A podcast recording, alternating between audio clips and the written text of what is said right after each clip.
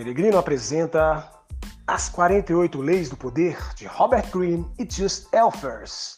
Narração Jeffrey Rock. Curta e compartilhe com seus amigos.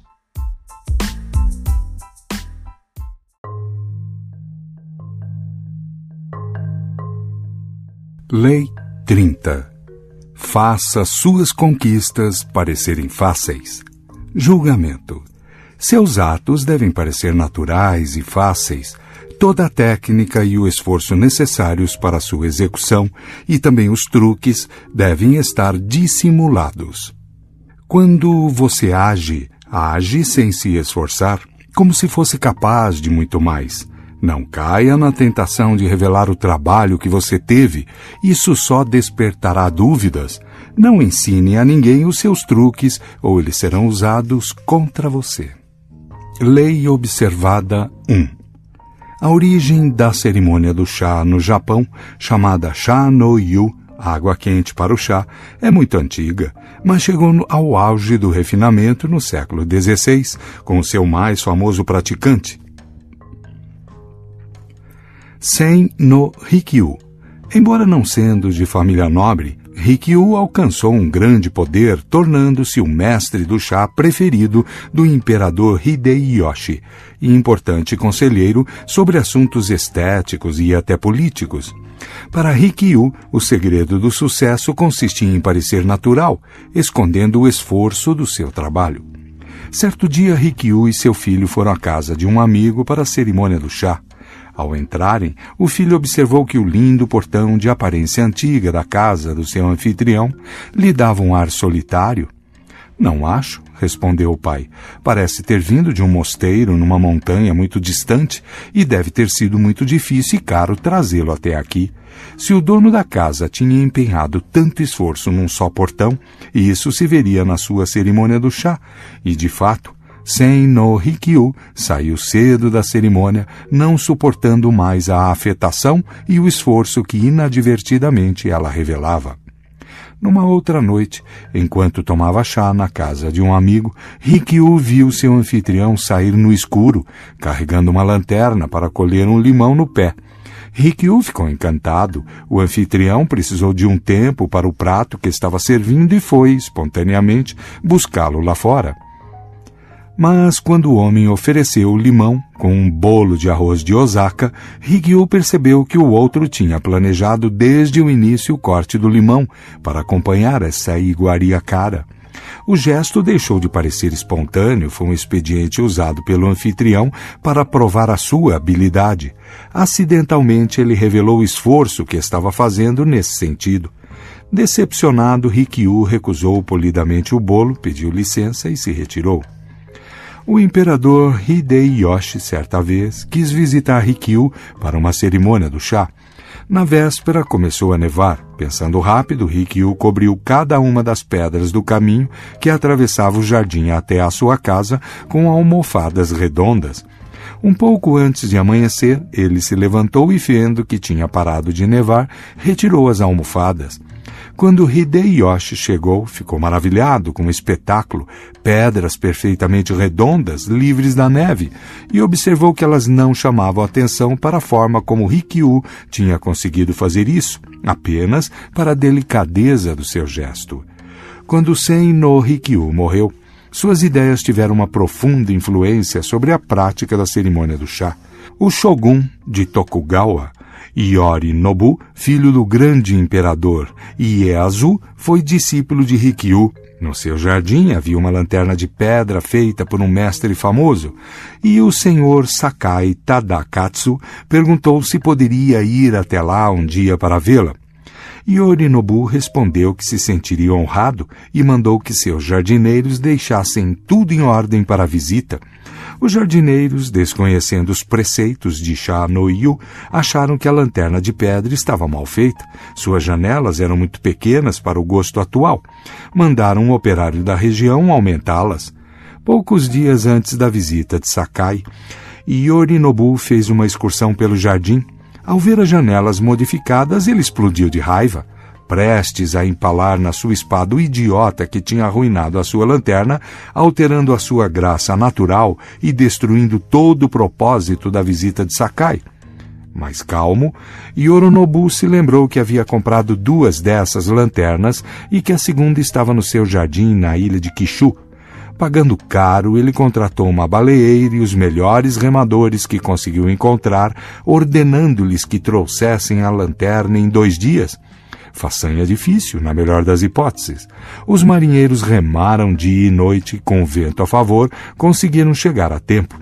Yorinobu, encantado, viu que essa lanterna de pedra era ainda mais magnífica do que a primeira, pois permanecera intocada durante vinte anos num bambuzal, adquirindo uma bela aparência de peça antiga coberta de musgo.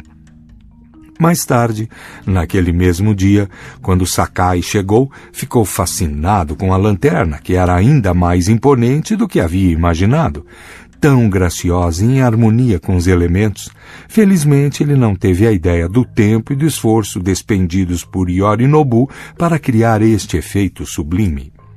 Interpretação para Sen no Rikyu, a súbita visão de algo natural e quase acidentalmente gracioso era o auge da beleza. Esta beleza era inesperada e parecia não ter exigido nenhum esforço. A natureza tem suas próprias leis e processos para criar essas coisas, mas os homens criam com muito trabalho e artifício, e se mostra um esforço da produção, o efeito está arruinado. O portão viera de muito longe. O corte do limão parecera planejado. Muitas vezes você terá de usar truques e engenhosidade para criar seus efeitos. As almofadas na neve, os homens remando a noite inteira, mas a sua plateia não deverá jamais suspeitar do seu esforço físico ou mental para conseguir isso. A natureza não revela seus truques e o que a imita, parecendo não exigir nenhum esforço, tem um poder semelhante. A Lei Observada 2 O grande ilusionista Harry Houdini anunciava o seu ato como o possível impossível. E, na verdade, quem assistia às suas dramáticas escapadas achava que o que ele fazia no palco contradizia todo o nosso julgamento sobre a capacidade humana. Certa noite, em 1904, uma plateia de quatro mil londrinos encheu um teatro para ver Houdini e enfrentar um desafio. Livrar-se de um par de algemas anunciadas como as mais fortes jamais inventadas. Eram seis conjuntos de cadeados e nove estribos de retenção em cada algema. Um fabricante de Birmingham levou cinco anos para fabricá-las. Os especialistas que as examinaram disseram nunca ter visto nada tão complexo, e era essa complexidade que tornaria impossível livrar-se delas. A multidão viu os especialistas trancarem as algemas nos pulsos de Houdini. Depois, o artista entrou numa caixa preta colocada no palco. Passaram-se alguns minutos e quanto mais tempo demorava, mais certo parecia que desta vez ele seria derrotado. Num determinado momento, ele saiu da caixa e pediu que tirassem as algemas para despir o casaco. Estava quente lá dentro. Os desafiantes recusaram, desconfiando de um truque para descobrir como os cadeados funcionavam. Sem desanimar e sem usar as mãos, Houdini conseguiu erguer o casaco sobre os ombros, virá-lo pelo avesso, retirar um canivete do bolso do colete com os dentes e, com um movimento de cabeça, cortar o tecido na altura dos braços. Livre do casaco, ele entrou de novo na caixa, a plateia aplaudindo estrondosamente a sua graça e destreza. Finalmente, depois de deixar a plateia esperando bastante tempo, Houdini saiu do armário pela segunda vez, agora com as mãos livres, erguendo triunfante as algemas. Até hoje não se sabe como ele conseguiu escapar. Embora tivesse demorado cerca de uma hora, em momento algum pareceu preocupado com isso ou deu sinal de dúvida. Na verdade, pareceu até que no final ele usou o tempo como um artifício para dar mais dramaticidade ao ato, deixando a plateia preocupada, pois nada mostrava que ele tivesse tido alguma dificuldade. Reclamar do calor também fazia parte da encenação. Os espectadores desta e de outras apresentações de Houdini devem ter achado que ele estava brincando com eles. Estas algemas não são nada, ele parecia dizer. Eu poderia ter me livrado delas muito mais cedo e de coisas bem piores. Com o passar dos anos, Houdini escapou da carcaça acorrentada de um monstro marinho e embalsamado, um animal meio polvo, meio baleia que encalhara perto de Boston se fez selar dentro de um enorme envelope, de onde emergiu sem rasgar o papel. Passou por paredes de tijolos, livrou-se de camisas de força enquanto ficava dependurado no ar, saltou de pontes mergulhando na água gelada, com as mãos algemadas e as pernas acorrentadas, submergiu em caixas d'água com as mãos amarradas, enquanto a plateia o assistia intrigada, tentando se livrar, lutando quase uma hora, aparentemente sem respirar. Todas as vezes ele parecia cortejar a morte certa, mas sobrevivia com autodomínio sobre o humano. Enquanto isso, ele não falava sobre seus métodos, não dava pistas de como conseguia fazer seus truques, deixava a plateia e os críticos especularem, reforçando seu poder e a sua fama com o esforço deles para entender o inexplicável. Talvez o truque mais surpreendente de todos tenha sido de fazer um elefante de quatro toneladas e meia desaparecer diante dos olhos da plateia, feito que ele repetiu no palco durante 19 semanas. Ninguém realmente conseguiu explicar como ele fazia isso, pois no auditório não havia onde esconder um elefante. A facilidade para se livrar de situações complicadas levou alguns a pensar que Houdini usava forças ocultas, tinha habilidades mediúnicas superiores que lhe permitiam um controle especial sobre o corpo. Mas um outro ilusionista, um alemão chamado Klepny, afirmou conhecer o segredo de Houdini. Ele simplesmente usava artifícios complicados. Klepny também disse ter derrotado Houdini numa competição de algemas na Holanda. Houdini não se importava com todas essas especulações sobre seus métodos, mas não toleraria uma mentira deslavada e, em 1902, desafiou Klepny para um duelo de algemas. Klepny aceitou. Com a ajuda de um espião, ele descobriu o código para destrancar um par de algemas francesas com fechadura de combinação que Houdini gostava de usar. Seu plano era escolher estas algemas para escapar em cena e isto desmascararia definitivamente Houdini. Seu gênio estava simplesmente em usar engenhocas mecânicas.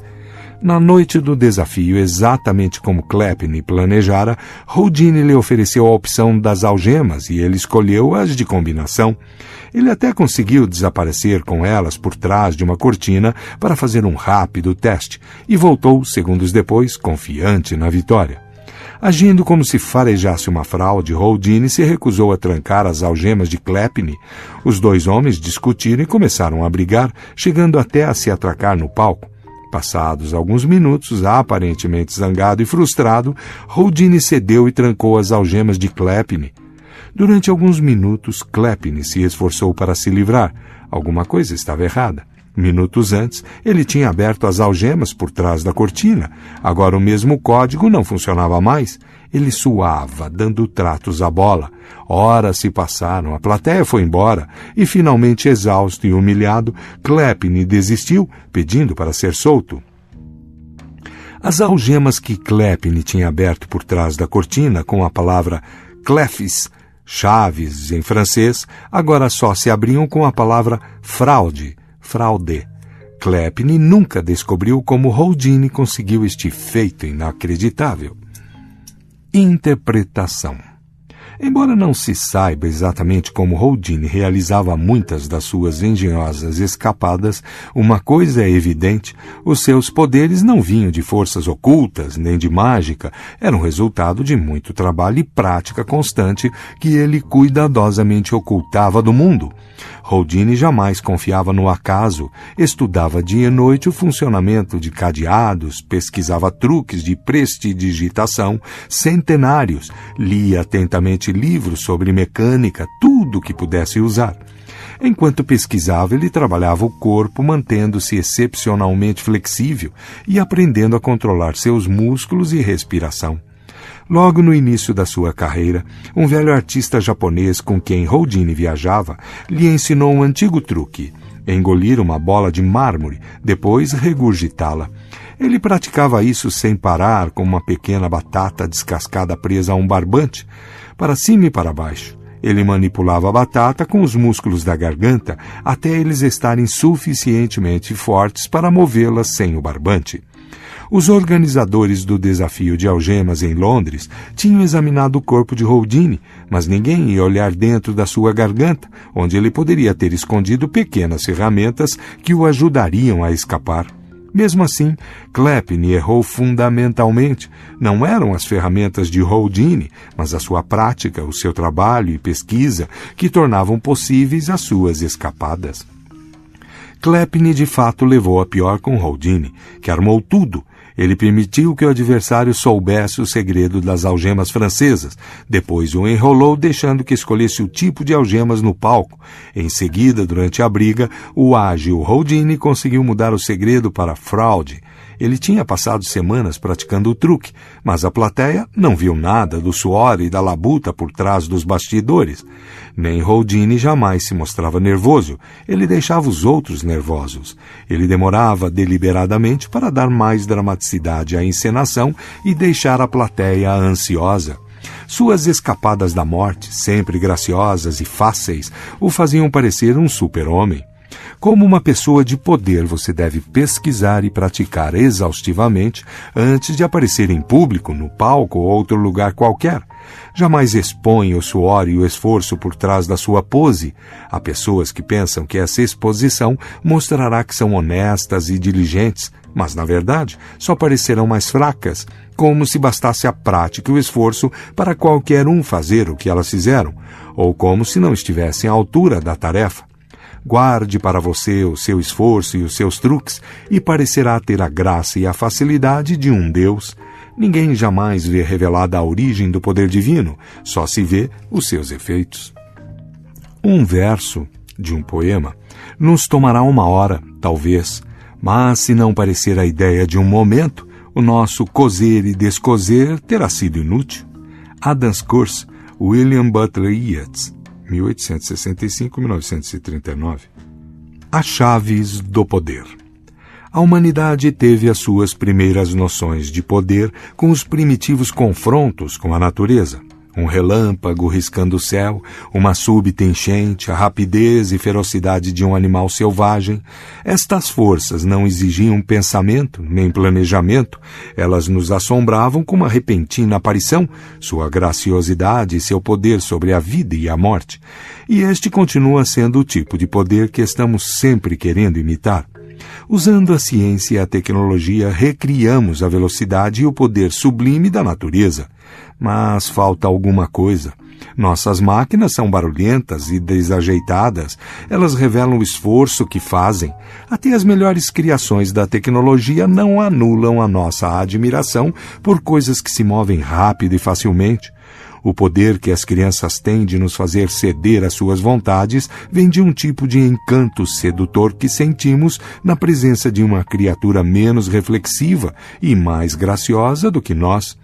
Não podemos voltar a esse estado, mas se pudermos criar a aparência deste tipo de facilidade, despertaremos nos outros a reverência primitiva que a natureza sempre evocou na humanidade. Um dos primeiros escritores europeus a expor este princípio vinha de um dos ambientes mais antinaturais, a corte renascentista. Em O Livro do Cortesão, publicado em 1528, Baldassar Castiglione descreve os modos altamente elaborados e sofisticados do perfeito cidadão palaciano e, no entanto, explica Castiglione, o cortesão deve executar esses gestos com o que ele chama de sprezzatura, a capacidade de fazer o que é difícil parecer fácil. Ele recomenda ao cortesão que pratique em tudo um certo descaso que dissimula o talento artístico e torna o que se diz e o que se faz aparentemente natural e fácil. Todos nós admiramos a realização de algum feito extraordinário, mas se ele for natural e gracioso, nossa admiração é dez vezes maior. Enquanto esforçar-se no que está fazendo e não fazer mistério disso revela uma extrema falta de graça e faz com que tudo, não importa o seu valor, tenha um desconto. A ideia de sprezzatura vem principalmente do mundo da arte. Todos os grandes artistas do Renascimento mantinham suas obras cuidadosamente em sigilo. Só depois de terminada, a obra-prima era mostrada ao público Miguel Ângelo proibia até aos papas de verem o seu trabalho em andamento.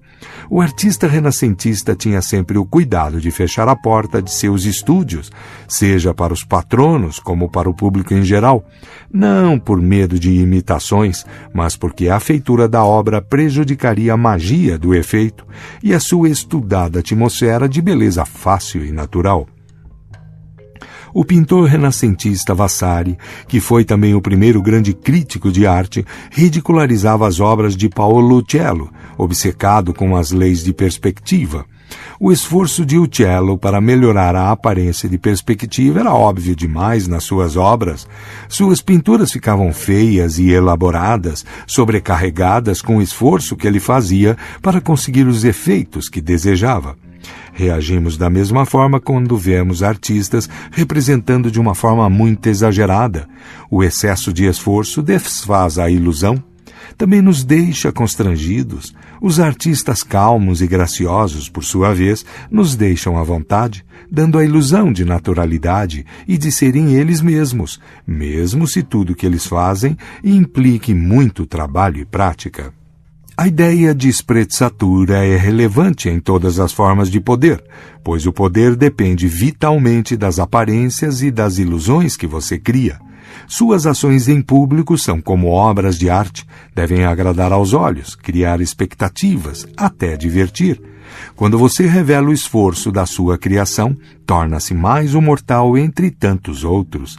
O que é compreensível não inspira respeito. Achamos que poderíamos fazer igual se também tivéssemos tempo e dinheiro.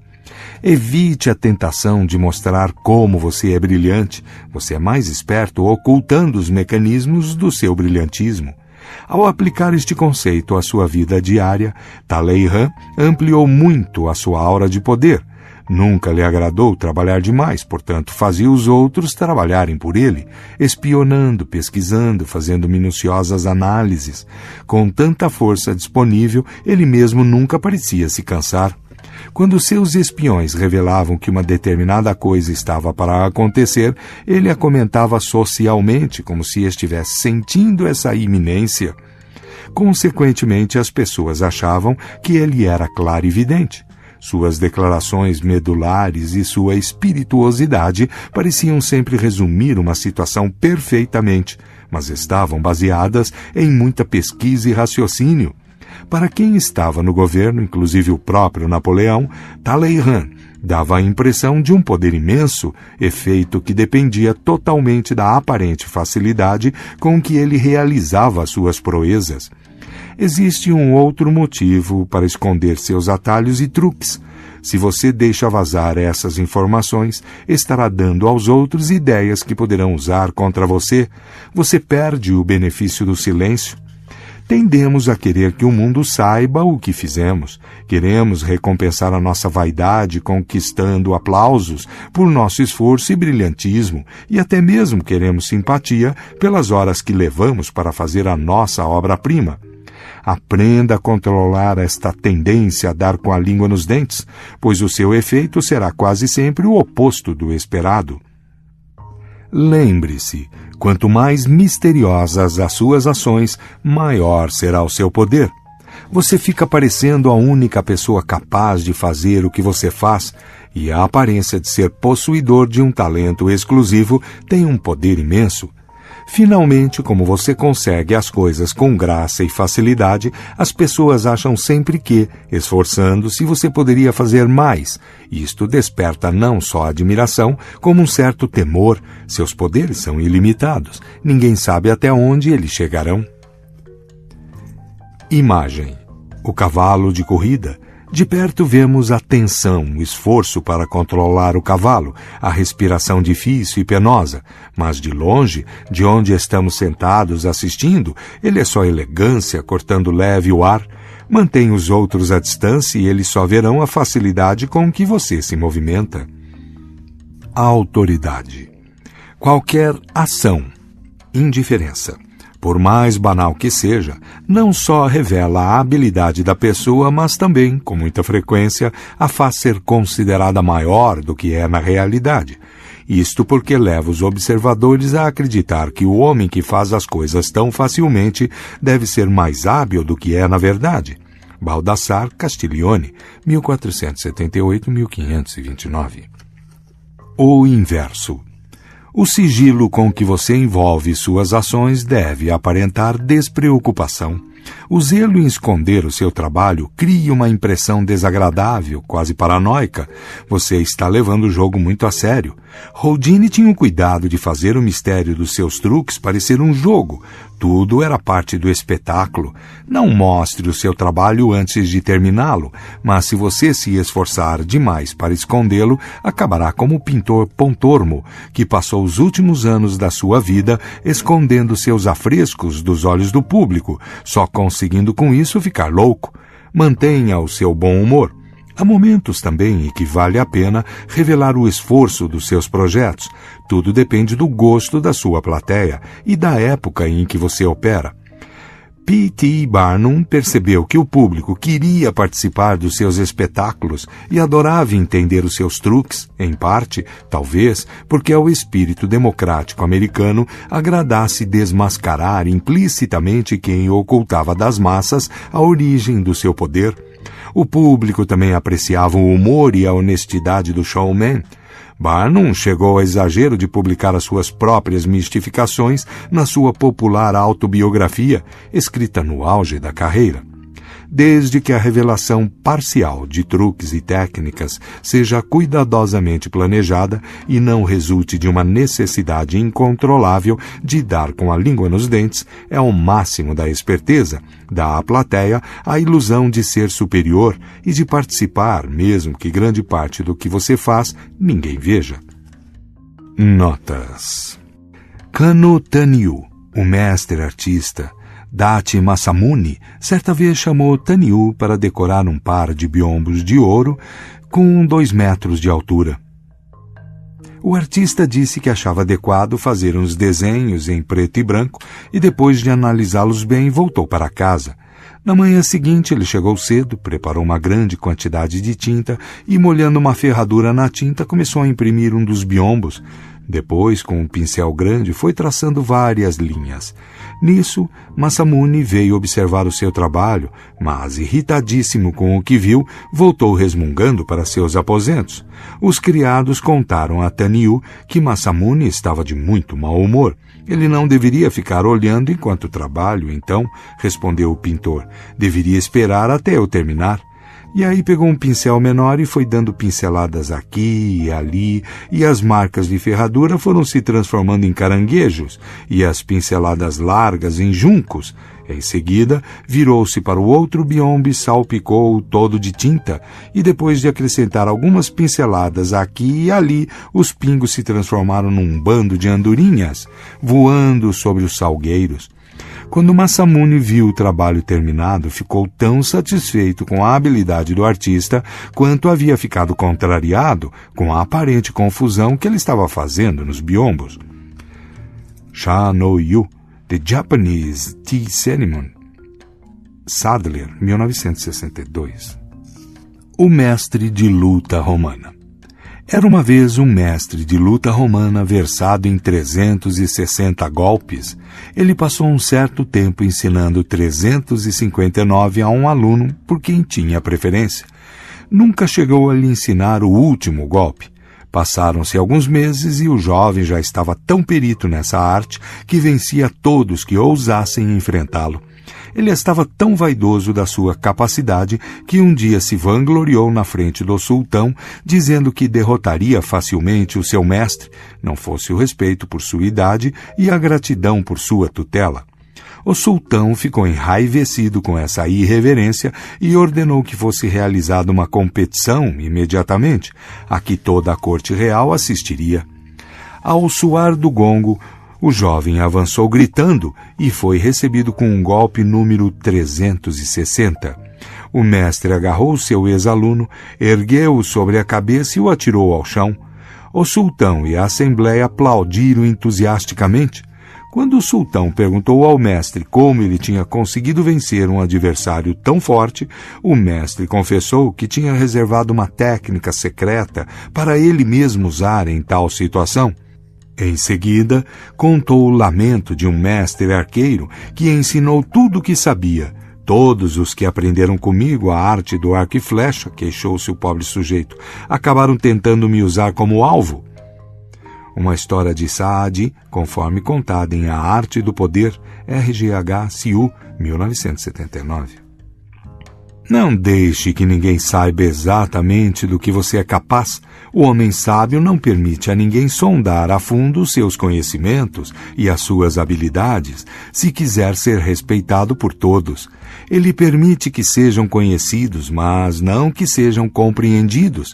Ninguém deve conhecer a extensão das suas habilidades para não se desapontar. A ninguém ele dá a oportunidade de compreendê-las totalmente, pois suposições e dúvidas quanto à extensão dos seus talentos evocam mais respeito do que saber precisamente até onde eles vão, para que sejam sempre excelentes. Baltazar Gracian, 1601-1658